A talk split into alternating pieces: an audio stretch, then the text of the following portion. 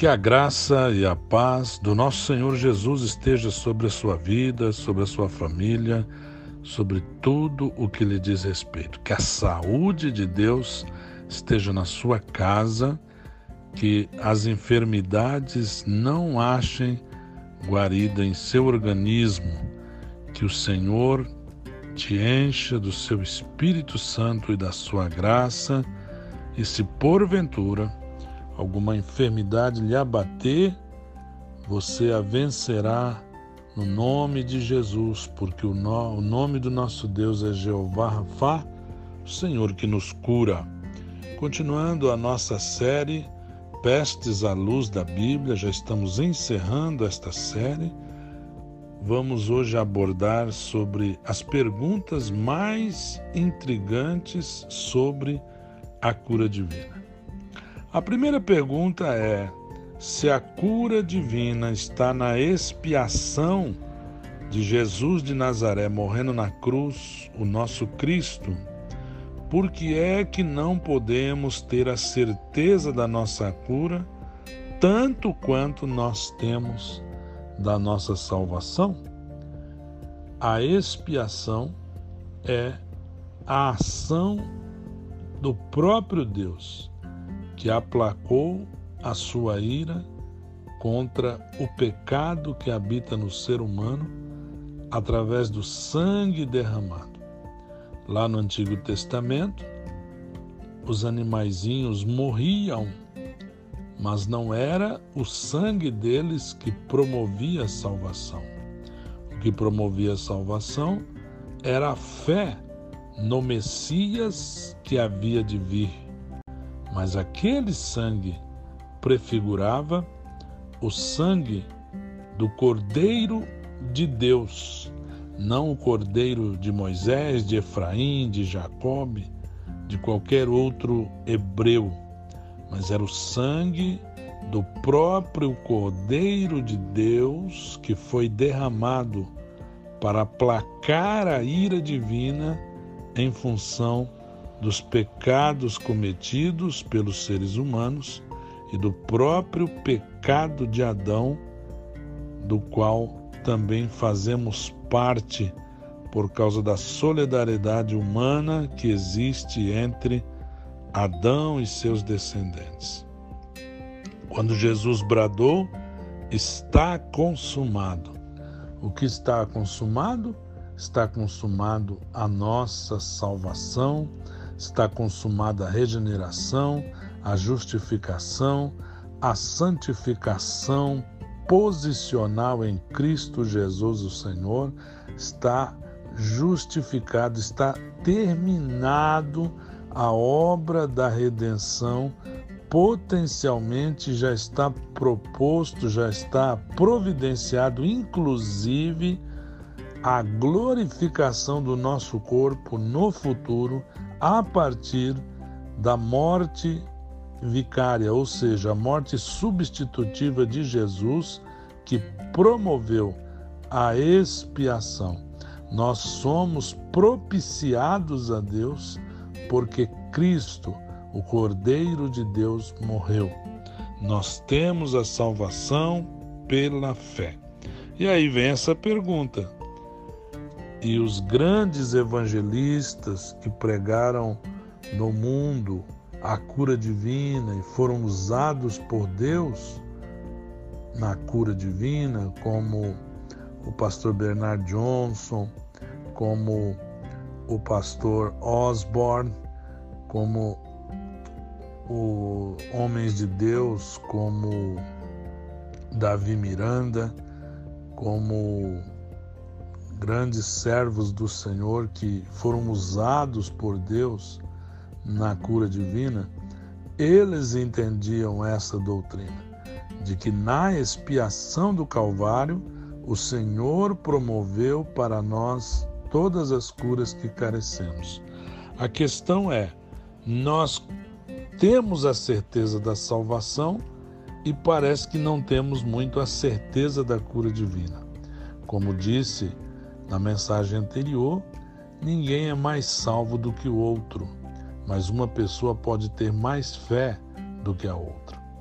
Outro aspecto é que muitas doenças, segundo alguns especialistas, acreditam que até mesmo de 50 a 60% das enfermidades que assolam o mundo, elas têm origem na mente humana, nas emoções, nos sentimentos, são as chamadas doenças psicossomáticas, muita gastrite, muita úlcera, muita pressão alta, muita diabetes, são promovidas por estados mentais, conflitos, tensões, ódio, ira, raiva, medo, angústia, perplexidade, ansiedade, todos esses sentimentos promovem doenças no físico.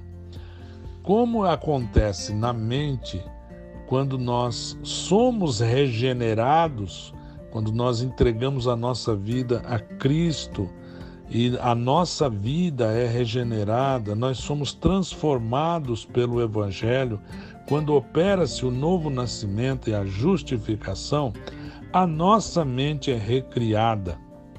Então, alguns teólogos pentecostais acreditam que quando a doença é psicossomática e a pessoa entrega sua vida inteiramente a Cristo, ou mesmo ela sendo crente, mas ela entra num processo de maior santificação, assimilando mais a regeneração e a justificação, e essa doença psicossomática parece ser mais fácil a doença ir embora, visto que é uma doença psicossomática, que ela nasceu a partir de sentimentos dos seres humanos que são é, operados na mente humana. Quando eu falo de mente, não estou falando de cérebro. Quando eu falo de mente, não estou falando de cabeça. Estou falando daquele elemento que compõe a alma humana, a mente humana. A sua alma, ela não está morando no cérebro. A sua alma, a minha alma, ela está em cada célula do meu corpo. A minha alma é o meio pelo qual eu tenho minhas emoções, meus sentimentos, a minha inteligência, a minha memória, eu, eu exerço a minha vontade, tudo isso pela alma. É a alma que expressa a vida no corpo. Então, quando eu aceito a Cristo e eu sou regenerado, eu nasço de novo, eu me torno uma nova criatura, eu me torno um novo homem, eu faço parte de uma nova humanidade. Então, esta mente foi renovada e todas as enfermidades que provinham da, da, da psique, da psique, da mente humana, elas são resolvidas para a glória de Deus. Todavia, há enfermidades eminentemente, vamos dizer assim, que agem no corpo, por exemplo, uma perna quebrada, uma hérnia de disco, por causa do tipo de trabalho que a pessoa exercia, por causa do desgaste do próprio tempo, por causa da senilidade, por causa da velhice, por causa de peso excessivo, que a pessoa engordou demais, aí ela parece ser uma enfermidade que a sua dimensão parece ser um objeto físico. Aí então a gente tem que admitir que, apesar de muitas enfermidades são consequências de mau hábitos humanos, mas aí a gente entende que é necessário uma intervenção divina, o que vai exercer de nós uma fé mais elaborada, uma fé mais resiliente, uma fé mais específica, como Jesus, por diversas vezes no seu ministério, ele destacou a fé de algumas pessoas, dizendo que esta, a fé deles era acima da média. Então, se a cura está na expiação, nós podemos sim ter certeza da cura. Por isso, nós jamais que somos crentes em Jesus, a menos que Deus lhe mostre o contrário, você jamais deve fazer o ministério, fazer a missão de Deus, encomendando pessoas para a morte, porque você é um pregador do Evangelho, você tem que pregar a vida de Deus, a menos que a pessoa esteja lá com mais de 90 anos, mais de 85 anos, já viveu bastante, a sua missão na terra está concluída. Aí é uma situação diferenciada. Mas um pregador do Evangelho jamais deve pregar a morte, orar pela morte. Nós pregamos a vida. Nós preferimos crer na vida. Nós temos que entender isso. Se eu preciso de uma convalescência sobrenatural por causa de uma fratura na perna, por exemplo, eu vou ter que exercer uma fé muito mais elaborada, mais efetiva, por exemplo, do que eu vou vencer uma gripe simples. Então, é preciso exercer a fé. Também nós temos que admitir que existe também os propósitos divinos, que eu tenho inclusive dificuldade de falar, não é? Como eu disse na última mensagem, Jesus não quis curar o paralítico que jazia à porta formosa pedindo esmola há muitos anos. Por quê? Porque no propósito divino, na economia de Deus, nos planos de Deus, o Senhor Jesus queria que Pedro e João curassem esse homem, porque esta cura foi um elemento para pregar o evangelho ali no templo e inclusive incitar os líderes judeus para começar uma efetiva perseguição contra a igreja de Jesus, para que eles se esparramassem por todo o mundo da sua época. Então é muito difícil nós analisarmos isso sem levar em consideração os propósitos divinos, mas nós podemos crer na cura como cremos na salvação, visto que ambas são produzidas pela expiação. A segunda grande pergunta que muitos fazem acerca da cura divina é por que no Novo Testamento, aparentemente, todos os crentes eram curados e parece que isso não acontece hoje.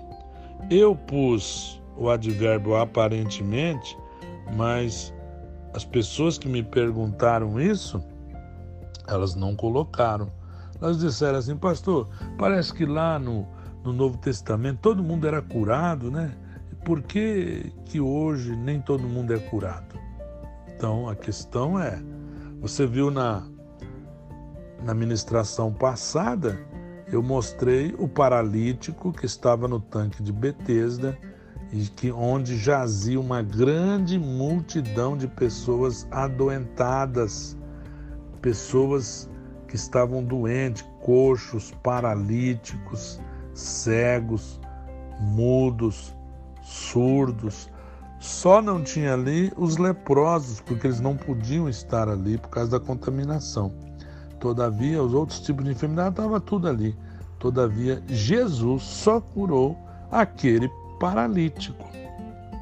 Então veja que esta passagem em Jerusalém, no tanque de Betesda, em João 5, Jesus não quis curar outras pessoas que lá jaziam enfermas. Então, é falsa a ideia de achar que todos foram curados também no Novo Testamento, em todas as ocasiões, em todas as circunstâncias. Nós vimos também que a própria incredulidade coletiva da cidade de Nazaré impediu que Jesus fizesse mais milagres naquela localidade. Também uma passagem que devemos levar em consideração é a passagem de 2 aos Coríntios, capítulo 7, 2 Coríntios, capítulo 12, versículo 7 até o versículo 10, quando o apóstolo Paulo diz que para que ele não se exaltasse pelas excelências das revelações, foi dado a ele um espinho na carne. E aí ele explica, a saber, um mensageiro de Satanás para me esbofetear, a fim de não me exaltar, acerca do qual três vezes orei ao Senhor para que se desviasse de mim. E disse-me, o Senhor disse a ele: A minha graça te basta, porque o meu poder se aperfeiçoa na fraqueza. De boa vontade, pois, me gloriarei nas minhas fraquezas, para que em mim habite o poder de Cristo. Pelo que sinto prazer nas fraquezas, nas injúrias, nas necessidades, nas perseguições, nas angústias, por amor de Cristo, porque quando estou fraco, então sou forte. Ele diz isso, essa, essa ideia da sua fraqueza, porque os coríntios o acusaram de fraco, acusaram-no de um discurso ruim de se ouvir, segundo a ótica de parte dos coríntios, que era mais favorável a Apolo, que tinha uma oratória diferente da dele, aqueles mais legalistas que preferiam ficar com Pedro, e os mais arrogantes que diziam que não obedecia a ninguém, só obedecia a Jesus Cristo. Então, Paulo foi irônico com os coríntios em falar que ele é fraco. Aí ele dá as credenciais de sofrimento dele, e aí ele diz que ele teve excelentes revelações, mas aí ele fala que para não se exaltar foi lhe foi-me dado um espinho na carne. Então, se a gente olhar também é, para entender esse espinho na carne, segundo alguns teólogos, nem todos entendem assim, que esse espinho na carne fosse algo de debilidade física do apóstolo Paulo. Então, vamos confrontar esta leitura com Gálatas 4, versículo 13 a 15. E vós sabeis que primeiro vos anunciei o Evangelho estando em fraqueza da carne. E não rejeitastes nem desprezastes isso, que era uma tentação na minha carne, antes me recebestes como um anjo de Deus, como Jesus Cristo mesmo, qual é logo a vossa bem-aventurança porque vos dou testemunho de que, se possível fora, arrancaríeis os olhos e mos daríeis. Então, esse ele está dizendo que os Gálatas o amaram tanto que o receberam por causa da enfermidade que ele tinha, e o texto diz que eles se compadeceram tanto do apóstolo que, se eles pudessem, eles tiravam os olhos dele e, e dariam os olhos para Paulo. Então, conciliado esses textos com o espinho na carne, alguns teólogos entendem que ele está falando de uma enfermidade que ele teria nos olhos, talvez uma inflamação, e talvez aquilo gerasse alguma espécie de secreção e tornava ele repugnante, como ele disse aos Gálatas em, outro, em outra passagem. Então aqui nós observamos, se essa interpretação estiver correta, o apóstolo Paulo era um grande homem de Deus. Ele orou três vezes para este mensageiro de Satanás, segundo essa interpretação, essa enfermidade saísse dele, mas não saiu, ou seja, ele não foi curado desta enfermidade. Então, aquela ideia de que aparentemente no Novo Testamento todos os crentes eram curados e que hoje não estaria acontecendo isso, essa afirmativa não é correta, porque o próprio apóstolo, se essa interpretação estiver certa, o próprio apóstolo Paulo esteve enfermo. Então, nós observamos que Paulo tinha alguma dificuldade na sua saúde, que possivelmente voltava com frequência ou demorou para desaparecer ou nunca ele foi sarado. Lá em Gálatas 4, versículo 13, a expressão que aparece lá no grego asteneia tes sarcos indica com toda a probabilidade uma doença literal do apóstolo Paulo. Paulo ele cambia, ora ele usa o termo soma, ora ele usa o termo sarques para corpo, para carne, ele faz esse intercambiamento e às vezes, às vezes é difícil para a gente entender, mas pelo contexto e pelas outras vezes que ele usa a palavra, então essa expressão asteneia tessarcos indica provavelmente uma doença.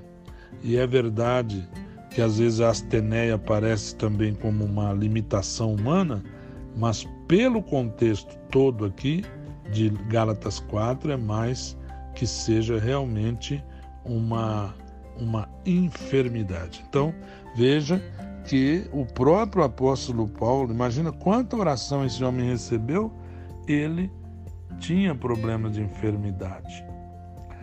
Ora, o outro alguém usa esse texto também para justificar que não é curado. Ora, o outro a gente vê um cristão falar, ah, é que nem um espinho na carne, né, irmão?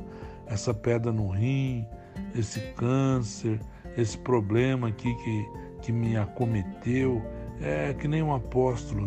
Você tem que tomar cuidado.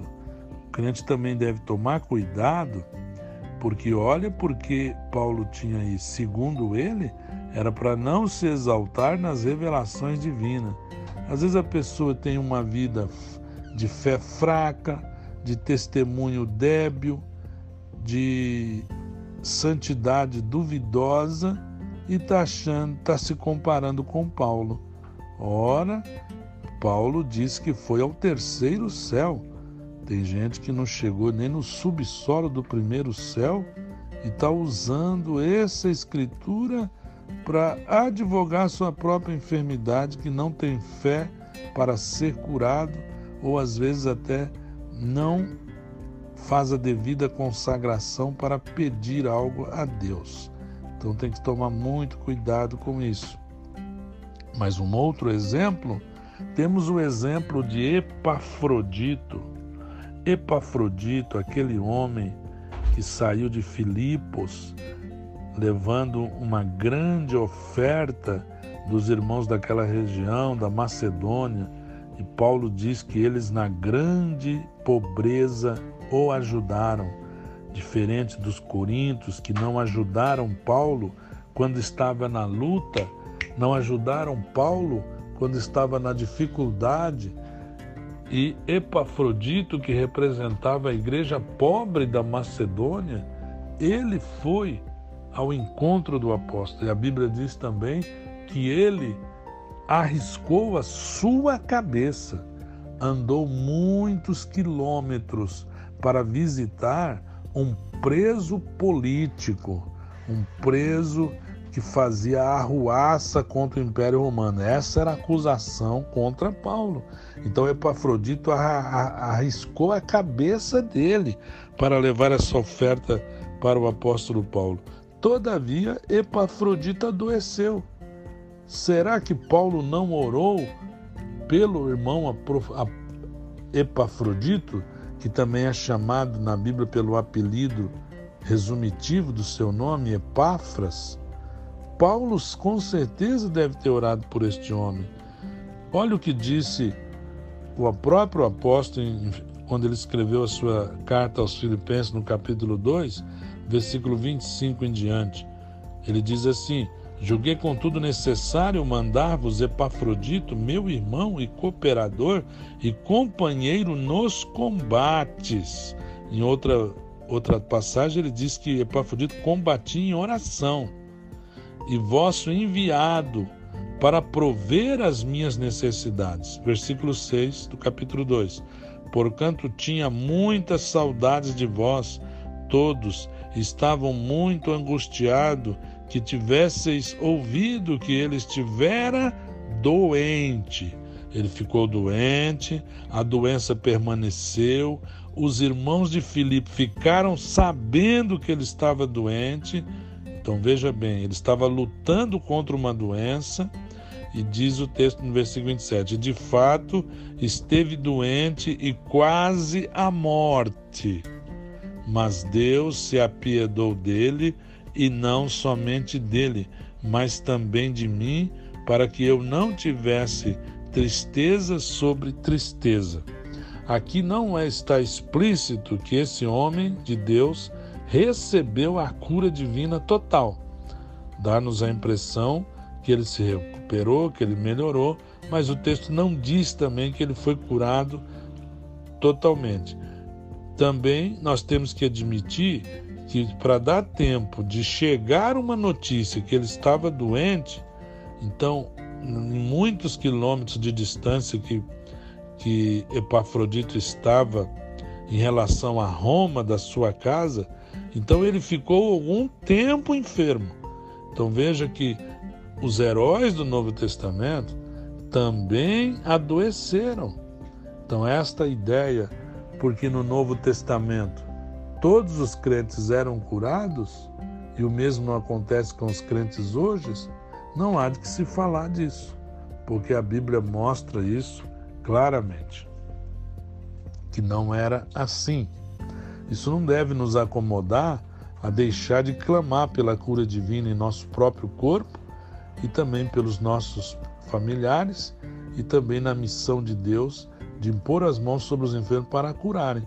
Mas isso, de certa forma, mostra que no aspecto da cura divina é, existe algum mistério, existe alguma coisa que hoje nós não conseguimos entender plenamente. Todavia, nem todos eram curados imediatamente ao receber uma oração. Imagina quanta oração Paulo fez por Epafrodito. E quem é Paulo? O maior guerreiro de Deus no Novo Testamento. Também, um outro exemplo é o exemplo do, de Timóteo. Timóteo, que ajudou Paulo em muitas viagens, ficou um tempo em Corinto, ficou outro tempo em outras cidades para resolver problemas, e, e Timóteo era um homem jovem, depois acabou assumindo o pastorado da igreja de Éfeso, e a Bíblia Sagrada diz que ele tinha problemas no estômago. O apóstolo Paulo recomenda que ele deveria tomar água não pura, mas a água misturada com vinho, ou ele não deveria tomar vinho puro, mas deveria tomar o vinho misturado com água, porque na antiguidade eles já conheciam dos efeitos benéficos é, antisséptico, dos efeitos do vinho para distúrbios dispépticos. Era, o vinho era como tônico e como forma de sanear efeitos de água impura da antiguidade.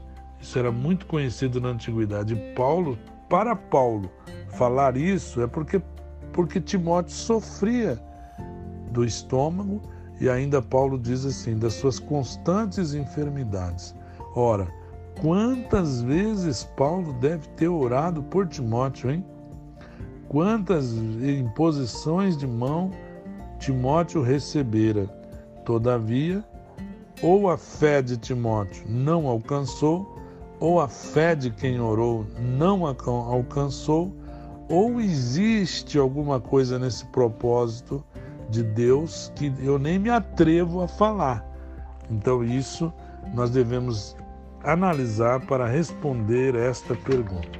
A última questão: a cura divina é regra ou exceção? Aí está uma grande pergunta.